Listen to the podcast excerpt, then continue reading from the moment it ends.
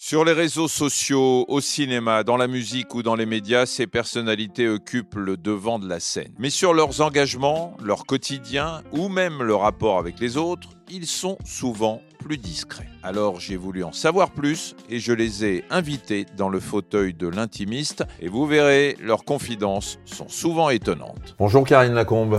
Bonjour Michel. On va euh, bien évidemment euh, parler euh, de ce livre que tu publies chez Stock. Les femmes sauveront l'hôpital, une vie de soignante. On va parler de ça parce qu'il y a beaucoup de choses à l'intérieur. D'abord, tu es chef du service de maladies infectieuses à Saint-Antoine, à l'hôpital Saint-Antoine, à Paris. la période du Covid a été très compliquée. Là aussi, on va y revenir. Comment ça va aujourd'hui? Ah, Beaucoup mieux, heureusement. On est quand même sorti de la pandémie, on peut dire. Enfin, en tout cas, dans sa phase aiguë. Euh, moi, je situerais vraiment la sortie de la pandémie l'année dernière en septembre. Donc septembre 2022 quand même, hein, c'est deux ans et demi, euh, voilà, la durée habituelle d'une pandémie. Et comment tu vas toi? Ah, alors, j'allais beaucoup mieux à la sortie de la pandémie. Et puis là, maintenant, euh, nous tombent dessus tous les problèmes administratifs liés au dysfonctionnement de l'hôpital public. Et donc, ça redevient extrêmement dur, manque de personnel, manque de moyens. Euh, le sentiment euh, d'être euh, chaque jour de plus en plus débordé de tâches diverses et variées qui n'ont pas forcément de lien direct avec le soin des malades. Donc voilà, ce, truc, ce sentiment de perte de sens du travail. Alors, maladie infectieuse, pour les gens, c'est. bon, il y a le Covid, hein, bien évidemment, mais il n'y a pas que ça. C'est quoi le boulot de la chef du service de maladies infectieuses alors, chef, euh, être chef de service euh, d'un service de maladies infectieuses, c'est déjà être un chef d'orchestre hein, pour faire travailler nombreuses professions médicales ensemble. Évidemment des médecins, mais euh, on doit également s'occuper du personnel infirmier, être soignant, et puis tous ces métiers dont on n'entend pas forcément parler, en tout cas qui sont pas souvent sur le devant de la scène, euh, serait-ce que les agents de surface, euh, les, les archivistes, euh, évidemment les techniciennes de pharmacie, le coursier, la personne qui est là à l'accueil, tout ça, hein, c'est un, exactement. Et en fait, un service est une petite composante de cette grande ville que constitue l'hôpital. Alors, Les femmes sauveront euh, l'hôpital, euh, une vie de soignante, euh, c'est un livre dans lequel on parle beaucoup de, et d'ailleurs tu le dis, de sexisme, sexisme présent à tous les étages de l'hôpital. D'ailleurs, cinq femmes seulement en France exercent comme toi la fonction de chef de service en infectiologie ça se traduit comment concrètement le sexisme dans un service hospitalier? C'est par exemple le, euh, le, déséquilibre de genre dans les fonctions euh, les plus élevées. Euh, c'est-à-dire que si par exemple on reprend notre exemple à nous, hein, qui sommes médecins, euh, on sait maintenant que dans les facs de médecine, la majorité des étudiants sont des femmes, et pourtant plus on va monter dans la hiérarchie, et moins il y aura des femmes au poste de pouvoir et au poste ultime euh, de la personne qui donne les ordres, eh bien il y a quasiment plus de femmes.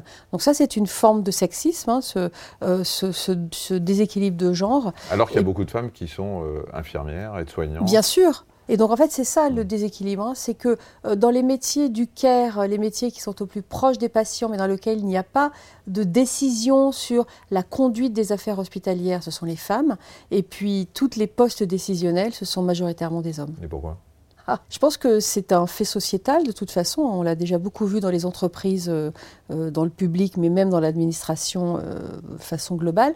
Même si depuis quelques années, il y a des efforts qui sont faits pour avoir une équité de genre, il y a aussi, et ça on ne peut pas s'exonérer, nous les femmes, de nos responsabilités, il y a aussi cette difficulté qu'on a à saisir les opportunités quand on les a pour euh, beaucoup de raisons. Euh, l'une d'entre elles, c'est quand même le complexe d'imposture, le sentiment de pas forcément être à la place qu'on juge être la nôtre. Et dans une des façons de, euh, d'essayer de, combattre ce, ce, déséquilibre de genre à l'hôpital, mais dans la société globalement, c'est de revoir toute la façon dont on éduque les enfants. Et, et alors, en fac de médecine et ensuite à l'hôpital, c'est exactement la même chose. On va donner euh, dans toutes les commissions qui s'adressent par exemple à la qualité de vie au travail, ça va être les femmes. Dans toutes les commissions qui vont euh, s'adresser à euh, la recherche clinique, l'innovation, etc., ce sont les hommes. Parce que en haut, ce sont des hommes qui vont décider que ce sont des hommes, ou parce qu'on estime que on aimerait bien nommer des femmes, mais elles n'ont pas le niveau? Alors je pense que c'est un peu des deux, euh, tout en haut, comme tu dis. On a euh, ben, dans son réseau à soi, on a quand on est un homme, on a plus d'hommes que de femmes. Et donc, quand on est déjà dans une situation de, dans une position de pouvoir et de décision, eh bien, on va faire appel à son réseau. Donc, on va faire appel aux hommes. Et, parce que, euh, à diplôme équivalent, inconsciemment, si on est un homme à devoir prendre la décision sur une embauche, eh bien, on ira plus vers un homme que vers une femme. Ce sont des processus inconscients euh, euh, qu'on connaît très bien en psychologie et contre lesquels il faut se battre. Alors, en politique, euh, ceux qui gèrent la santé, il y a beaucoup d'hommes, mais il y a quand même eu des femmes ministres de la Santé. Il y a eu Michel Barzac, Simone Veil, Rosine Bachelot, Marisol Touraine. il y a eu pas mal de femmes. Hein. Ça a changé quelque chose? C'est vrai que ces femmes ont chacune apporté euh, des choses très, très différentes euh, les unes des autres et aussi très différentes de ce qu'ont pu apporter des hommes. Peut-être, je pense que c'est sous ces ministères-là, le, ministère de ces femmes-là, qu'il y a eu des grandes avancées sociales. Bon, évidemment, on pense à la loi sur l'avortement, mais on pense aussi avec Michel Barzac à tout ce qui a considéré, tout ce qui a concerné la vie des personnes vivant avec le VIH, avec Madame Buzyn, donc avec Madame Buzyn, avec Agnès Buzyn également, euh, tout ce qui a concerné euh, les vaccins, donc la protection euh, materno-infantile, quelque part. Donc vraiment des, dimensions très sociales liées au bien-être des femmes, de la famille. Peut-être plus qu'avec les hommes quand ils étaient ministres. Il y a un patriarcat quand même. Ah, je ah non, dans le fonctionnement de l'hôpital ou encore le fonctionnement de l'université, pas, je ne pense pas que euh, le fait d'avoir une femme ministre ait vraiment changé les choses. Avant, maintenant, vraiment, on voit que les choses changent, en particulier euh, au niveau de l'éducation, donc de, de, euh, de, la recherche et de l'éducation supérieure. Le fait d'avoir eu des femmes ministres ont probablement fait prendre conscience euh, du déséquilibre de genre et de ce plafond de verre auquel on s'est tout heurté. Le docteur Fassi, ça te dit quelque chose? Oui, oui, oui. Alors c'est le médecin de mon enfance, c'est celui, je pense, qui a éveillé ma vocation de médecin et euh, qui est le médecin qui me faisait peur quand j'étais petite. Hein. C'était vraiment l'image du médecin de famille comme il est décrit dans les, dans les romans euh, du, début du XXe siècle, avec sa grosse valise, ses, ses, favoris, ses sourcils broussailleux, sa voix très grave et euh, un bonhomme euh, qui avait de la poigne. Et c'est lui qui pourtant t'a. C'est marrant parce que c'est. Mais oui, en fait, tu, tu me dis c'est une image très masculine de pouvoir, mais euh, au-delà de, au-delà de, du fait que c'était un homme, c'était surtout une personne profondément humaine, extrêmement attachée aux, soins de ses patients, et, et c'est cette humanité en fait qui m'a donné envie d'exercer ce beau métier qu'est la médecine. Vocation? Ah oui, ça c'est clair. Oui, depuis l'âge de 4 ans, euh, je savais que je voulais être docteur. Et justement, durant tes études, tu vas vite découvrir que l'hypersexualisation, euh, c'est bien ancré dans la culture, euh, dans la culture de, l'hôpital, que le harcèlement sexuel fait partie du, quotidien des, étudiantes en médecine. Et alors, dans ton livre, je vais citer page 91, tu dis tout au plus euh, la marque d'un univers décomplexé où le sexe tenait une place importante, au moins euh, dans les paroles, voire dans les actes, et que tu ne considérais pas forcément ces gestes comme déplacés. C'est-à-dire que, incroyable, hein C'est-à-dire que quand tu fais médecine et que tu es étudiante en médecine, tu te dis, bon, bah, c'est comme ça, ça, va être comme ça. C'est vrai, à cette époque-là, euh, donc là ça remonte à 20-30 ans, on, on savait que voilà, en médecine, euh, c'était comme ça. On pouvait euh, voilà, se faire toucher les fesses, toucher les seins. Jamais on n'aurait pensé que ce qu'on appelle maintenant, euh, ce que l'on qualifie maintenant d'agression sexuelle, était en fait des agressions sexuelles. Mais qui faisait ça? Il y avait souvent un lien hiérarchique quand même. Donc c'était vraiment plutôt nos supérieurs hiérarchiques euh, qui pouvaient se permettre ça. Alors euh, à des occasions euh, diverses et variées, hein, je retrace dans le livre des, expériences de, l'étudiante avec son, avec son directeur de master, son directeur de thèse, les plaisanteries un peu grivoises en, salle de, en salle de garde, encore quand on, quand on fait des gardes de nuit aux urgences par exemple. Bah, toutes ces situations qui ont fait où il y a une grande proximité et promiscuité euh, était euh, le terreau pour euh, ces gestes voilà, qui pouvaient passer pour pas de la confraternité, mais voilà, on était cool, on était dans un milieu. C'est de la gaudriole, quoi. C'était. Voilà, c'est ça, la exactement. Ce qui aujourd'hui serait condamné, effectivement, tu as raison, comme violence sexuelle. À l'époque, c'était bon, c'était comme ça. Alors, on pouvait engueuler le type qui te mettait la main aux fesses, mais bon, en général, ça n'allait pas plus loin. Quand on osait opposer une défense, on nous disait non mais attends, mais t'es vraiment coincé quoi, hmm. ça va quoi, mais détends-toi. Est-ce que finalement les étudiantes en médecine n'ont pas fini par avoir honte euh, d'elle-même ou euh, une, une autodépréciation parce que finalement euh, on se dit pourquoi on me le fait à moi et pas, et pas au mec qui est à côté? Bah, Je pense que ça participe justement hein, au fait qu'on avait ce, sentiment de ne, de ne pas être à la bonne place. Et, c'est aussi, ça a aussi participé à, cette, à ces freins que certains d'entre nous se sont mis dans l'évolution de leur carrière. Qu'est-ce qui fait que finalement on se permettait ça à mm. l'hôpital? Bah, Je pense qu'il faut remonter dans l'historique hein, de, des études de médecine, la façon dont on est devenu médecin. médecin. Si on remonte très loin, en fait, les médecins ont toujours été des hommes. C'était d'abord des chirurgiens qui combattaient la mort. Alors au tout début, euh, j'en parle également dans le livre, au tout début, euh, les médecins, c'était ceux qui s'occupaient des cadavres. Ensuite, ça a été les chirurgiens qui combattaient la mort, tout le temps des hommes. Et ensuite, les premiers médecins étaient des hommes, puisque le métier était interdit aux femmes. Et donc déjà, les femmes étaient plus dans, une position de soumission, puisqu'elles étaient les infirmières qui s'occupaient des patients que les hommes avaient soignés, avaient réparés. Donc il y avait déjà historiquement hein, euh, ce rapport hiérarchique. Et ensuite, on, a un rapport très particulier à la mort. Et c'est vrai que la sexualité ou l'hypersexualité, c'est aussi une façon d'évacuer euh, ce rapport euh, qui est quand même très compliqué avec la mort et qui tous les jours nous confronte à la fin de la vie. Et la sexualité, au contraire, c'est l'exubérance de la vie. Et donc je pense qu'il y a un lien assez fort entre le combat contre la mort que l'on mène tous les jours et ce besoin euh, d'extérioriser cette pulsion de vie à travers la sexualité. Mais tu l'expliques ou tu le comprends? Ben, En fait, quand on est confronté au quotidien avec la mort, finalement, euh, le reste perd beaucoup de son importance et perd beaucoup de sa gravité.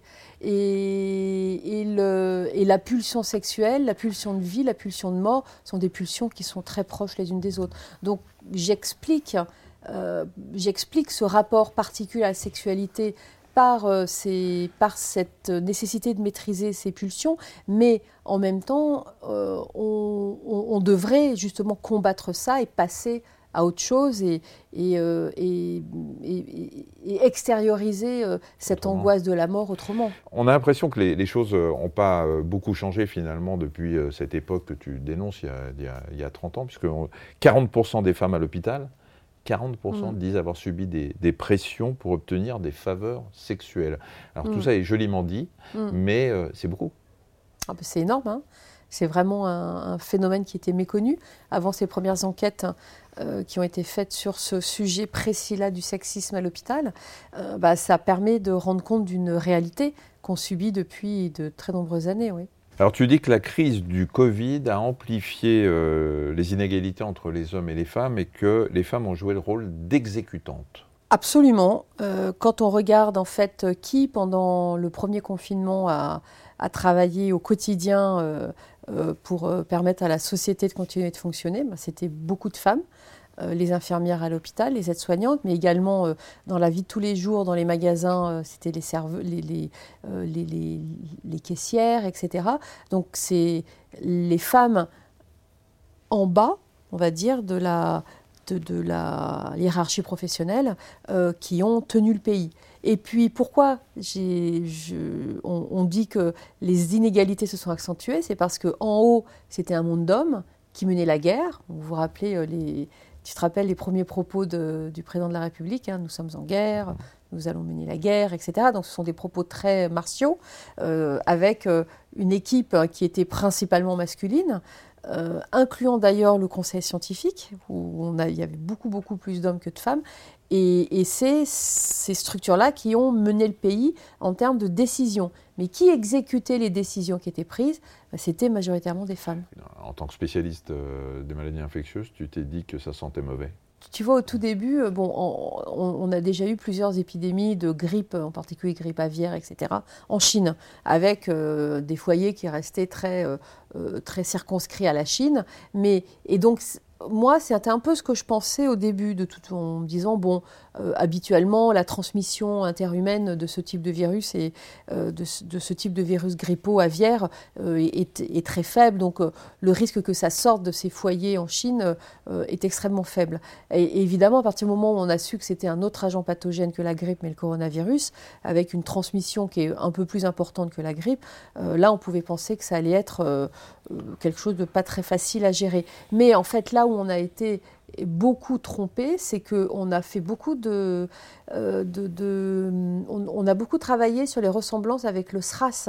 tu te rappelles le SRAS au début des années 2000, syndrome euh, respiratoire aigu, sévère, et qui en fait se transmettait uniquement à partir du moment où on avait des symptômes. Et donc à ce moment-là, il était assez facile, en, en confinant les personnes malades, d'arrêter l'épidémie. Et c'est qu'en fait, on s'est aperçu tard euh, bah, que ce coronavirus-là se transmettait, surtout quand on n'avait pas de symptômes, c'est-à-dire avant qu'on déclenche vraiment les premiers signes de la maladie. Et c'est pour ça qu'en fait, quand on a pris conscience du nombre de malades, le nombre de personnes contaminées était déjà 10 euh, ou 100 fois plus élevé. Alors il y a beaucoup de médecins qui se sont exprimés euh, durant, durant cette pandémie, beaucoup, beaucoup. Je sais que ça, te plaît, ça t'a beaucoup plu. tu as été une des, une des, rares femmes à prendre, à prendre la parole dans, les médias. Euh, pourquoi pas autant de femmes que d'hommes euh, Parce que hiérarchiquement, il n'y en avait pas? Ce que tu dis est vrai hein, quand on regarde les chiffres des expertes. Déjà, les expertes médicales, en dehors des crises, il y en a eu une experte femme pour euh, trois experts hommes. Donc on est loin de la parité. Et en fait, pendant la crise sanitaire, ce pourcentage est tombé à 15%. Donc pourquoi? Parce que beaucoup de femmes euh, que, moi j'ai voulu pousser, hein, mettre euh, en avant à ma place, en leur disant mais allez intervenir à ma place parce que c'est mieux qu'on soit plusieurs. Beaucoup m'ont dit mais non, nous on veut pas s'exposer, on veut pas avoir à se justifier sur qui on est, comment on est, pourquoi on a ce physique-là, pourquoi on doit justifier en fait euh, de notre qualité d'experte. Donc ça a vraiment à faire avec cette volonté de ne pas s'exposer. Et moi, au contraire, je me suis dit, mais à un moment donné, on ne peut pas nous dire que les femmes, ou moi je ne peux pas dire bah, que les femmes euh, se heurtent constamment à un plafond de verre si, quand on nous donne la parole, on ne s'en saisit pas et on ne la garde pas. Il faut aussi être cohérent avec, le, avec euh, ce qu'on pense. C'est pour ça que tu t'es mise en avant, que tu bah acceptais toutes tes invitations, parce que tu es une des expertes qu'on a le plus vue pendant tout le Covid. Bah, c'est vrai que j'ai eu cette opportunité-là. Ce n'est pas une opportunité que j'ai cherchée. En fait, on est venu me chercher. Ça a été vraiment une coïncidence. À un moment donné, euh, LCI euh, cherchait, avait contacté mon ancien chef de service, un homme, euh, pour être en plateau avec Roselyne Bachelot pour discuter des masques. Et puis, mon mon ancien patron travaillait à l'époque à Pasteur, et donc l'Institut Pasteur a fait une communication très verrouillée, lui a dit non, non, euh, et en plus vous n'êtes plus dans le soin pour l'instant, donc vous n'allez pas sur ce plateau. Et donc lui a dit à LCI, bah, appelez euh, celle qui me remplace, elle pourra très bien vous parler du masque. En plus, c'est une, elle a fait des études en épidémiologie, donc euh, elle a l'expertise pour ça. Et donc on m'a appelé, je me suis retrouvée en plateau avec Roselyne Bachelot, et en fait, c'est très bien passé. J'ai eu une euh, j'ai réussi à faire passer des éléments un peu complexes avec beaucoup de pédagogie et beaucoup de simplicité. Et c'est à partir de ce moment-là qu'on m'a dit, mais est-ce que vous ne voudriez pas revenir? Je suis devenue ce qu'on appelle dans les médias une bonne cliente. Et petit à petit, les choses sont devenues plus complexes à expliquer. Et si des gens comme moi, qui étaient au cœur de la pandémie, bah, ne prenaient pas la parole pour expliquer de l'intérieur ce que l'on vivait et aussi faire passer des messages simples euh, sur ce qui se passait, qui pouvait le faire? Fait alors non seulement des messages simples, mais aussi pour contrer la désinformation, pour contrer le complotisme, les anti-vax. Tu t'es dit euh, que ça allait mal se passer le milieu du harcèlement sur les réseaux sociaux, je ne connaissais pas parce que moi j'utilisais Twitter euh, jusqu'en 2020 comme un outil de liaison avec mes collègues étrangers. Et donc moi, j'utilisais plutôt les réseaux sociaux pour être un vecteur d'information et non pas de désinformation. Et, c'est quand j'ai été heurtée de plein fouet par euh, les campagnes de dénigrement et de désinformation, donc en mars 2020, quand je me suis exprimée à la télévision de façon un peu impromptue euh, dans un journal de la mi-journée sur France 2 euh, sur le euh, l'inanité de, de, faire la promotion de l'hydroxychloroquine alors qu'elle n'avait jamais été étudiée euh, scientifiquement comme un moyen de traitement de la Covid et qu'on poussait cette molécule dont on savait qu'elle pouvait avoir des effets secondaires et tout euh, de façon euh, totalement anarchique. Et surtout pour gagner en visibilité hein, de la part de l'équipe de Marseille, j'ai trouvé ça, c'était tellement contraire à toutes les valeurs de la science qui doit prôner l'humilité, euh, qui doit prôner également le, la répétition de l'expérience pour être sûr que ce qu'on va offrir aux patients est le plus adapté. Euh, donc euh, j'étais, j'étais, en fait, j'étais totalement euh, prise de court et, c'est comme ça que bah, ça a émergé sur les réseaux sociaux. C'était extrêmement spontanément. Et qu'est-ce que tu as eu comme euh, menace? Oh ben, On m'a menacé de mort déjà. Euh, et j'ai eu d'ailleurs des menaces physiques. Hein. J'étais pris à partie dans la rue une fois. En fait, à cette époque-là, j'ai vécu une vraie fraction psychique. C'est-à-dire le sentiment d'être envahi dans mon intimité, dans mon, dans mon cerveau, d'avoir le cerveau totalement envahi par des gens autour de moi que je ne voyais pas, que je ne connaissais pas, donc sur lesquels je n'avais pas de prise, mais qui allaient me faire disparaître. Et j'ai eu ce phénomène-là de qu'on appelle de décorporéation, c'est-à-dire mmh. j'avais l'impression de plus avoir d'enveloppe corporelle et que, et que j'allais me dissoudre. C'était un sentiment euh, atroce. Alors ça, je l'ai eu pendant quelques jours, deux, trois jours au, plus fort du harcèlement. Et puis ensuite, euh, évidemment, j'ai repris possession de mon corps, de mon esprit. Et, euh, et oui, oui, j'ai continué à travailler pendant toute cette période-là. Et ça a laissé des traces psychologiquement ou pas? Alors, ben, je vais te faire rire en fait, parce que hier matin, j'étais à un colloque de l'Académie de médecine justement sur la désinformation. Et en fait, sur les réseaux sociaux a commencé à courir le bruit que oui, Karine Lacombe était là avec d'autres spécialistes et euh, il fallait faire des actions coup de poing. Et quand j'ai vu en fait ces messages et certaines personnes dans la salle que j'ai reconnues comme faisant partie de la sphère complotiste et anti-vax dans la salle de l'Académie de médecine, eh bien, j'ai eu ce sentiment là, ce stress post-traumatique qui a réémergé pendant quelques minutes. Donc oui, je pense qu'il reste des stigmates euh, psychologiques, absolument. Quand on lit ton livre, on a l'impression, on ressent parfois euh, une forme de désenchantement. C'est-à-dire qu'on voit la petite fille de 4 ans qui se dit c'est le métier que je veux faire, euh, on voit la passion que tu as mis pour faire ce métier, pour te battre, pour informer pendant le Covid par exemple, pour réussir à être chef de service, parce que c'est difficile dans ce milieu mm. très masculin. Et puis parfois, on se dit, on a l'impression que t'en as marre finalement, que c'est, pas le métier que tu voulais faire, c'est, tu le voyais pas comme ça. Je dirais c'est la fight en fait, c'est euh, se battre tous les jours, tous les jours, tous les jours. Et euh, j'ai un peu plus de 50 ans et c'est vrai que je suis fatiguée. Je me suis battue pour essayer de, euh, d'enjoliver cette réalité. Et puis finalement, au sortir de la crise sanitaire, on a, on, replonge dans les, on a replongé dans les travers dans lesquels on était avant la crise sanitaire et qui a fait que l'hôpital public s'est enfoncé. Et, et, on a, et j'ai le sentiment que oui, on n'arrive on pas à s'en sortir. Et ça, c'est c'est lourd. Tu dis, euh, c'est le sous-titre de ton, euh, enfin c'est le titre de, ton livre, Les femmes sauveront euh, l'hôpital. pourquoi les femmes sauveront l'hôpital? Alors ce titre m'a été beaucoup reproché, en particulier par les hommes. Alors c'est un titre qui est provocateur parce que justement pour l'instant, on n'a jamais vraiment appréhender le prisme du dysfonctionnement de l'hôpital euh, par euh, le biais de la place qu'on y fait aux femmes. Et ce que je veux dire avec ce titre très provocateur, c'est que si on arrive à une équité de genre à l'hôpital et que la voix des femmes euh, est enfin prise en considération à sa juste valeur, on travaillera dans un environnement beaucoup plus serein beaucoup plus collaboratif et euh, ça peut être un des moyens de sortir de la crise euh, de l'hôpital public. Pour terminer, je vais te proposer une série de questions à réponse courte. Alors c'est ce qu'on appelle le questionnaire solo parce que le premier invité de l'intimiste c'était euh, Bruno Solo. La baguette magique te donne la possibilité de faire une seule chose que tu veux. Tu choisis quoi? J'aurais voulu être écrivain de romans. Tu as la possibilité de parler à la personne que t'admires le plus, une personne vivante ou une personne euh, morte, euh, ce serait qui et pour lui dire quoi? Ce serait peut-être mon grand-père espagnol qui euh, a fui l'Espagne en 1936 dans la guerre civile, qui a été interné pendant un an dans les camps de réfugiés. J'ai jamais vraiment pu parler avec lui et en fait c'est une histoire qui a profondément marqué notre famille, et pourtant j'ai jamais pu échanger avec lui sur ça. L'anecdote que tu n'as jamais racontée. J'ai fait des missions humanitaires avec Médecins du Monde, et euh, donc j'ai travaillé au Vietnam. On, travaillait à la, à la réduction des risques chez les personnes qui étaient à risque d'acquérir le VIH. Et je me rappelle être entrée euh, dans ce lieu de convivialité où des femmes euh, des tailles dansaient. Et je me rappelle de cette femme qui s'est mise à fumer avec son vagin. Et je me suis dit, c'est incroyable. Comment est-ce que on va pouvoir faire passer des messages de prévention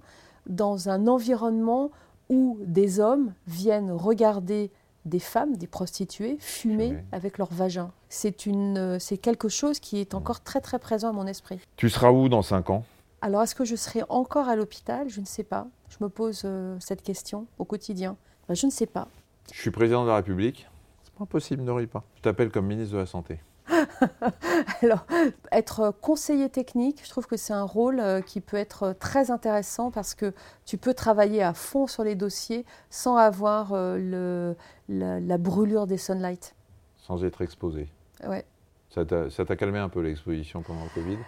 En fait, il y a tellement de choses sur lesquelles on n'a pas de prise et je trouve que la communication, c'est un métier qui est extrêmement difficile. Et moi, j'ai envie de pouvoir dire ce que je veux euh, quand je le veux et quand on est ministre, on ne peut pas, en fait. On se plie à une discipline et on dit finalement ce que les autres euh, veulent qu'on dise. Quand on dit ce qu'on veut vraiment dire, eh bien, on, est éjecté. Donc, euh, donc c'est pas la peine d'y aller. Non. Merci beaucoup Karine d'avoir accepté l'invitation de l'intimiste. Alors je rappelle euh, ton livre Les femmes sauveront l'hôpital, une vie de soignante et chez c'est chez Stock. Voilà, merci. Merci Karine. Merci Michel, merci. Et vous pouvez euh, retrouver ce programme euh, L'intimiste sur tous les réseaux sociaux euh, de Dr Good. Je vous attends.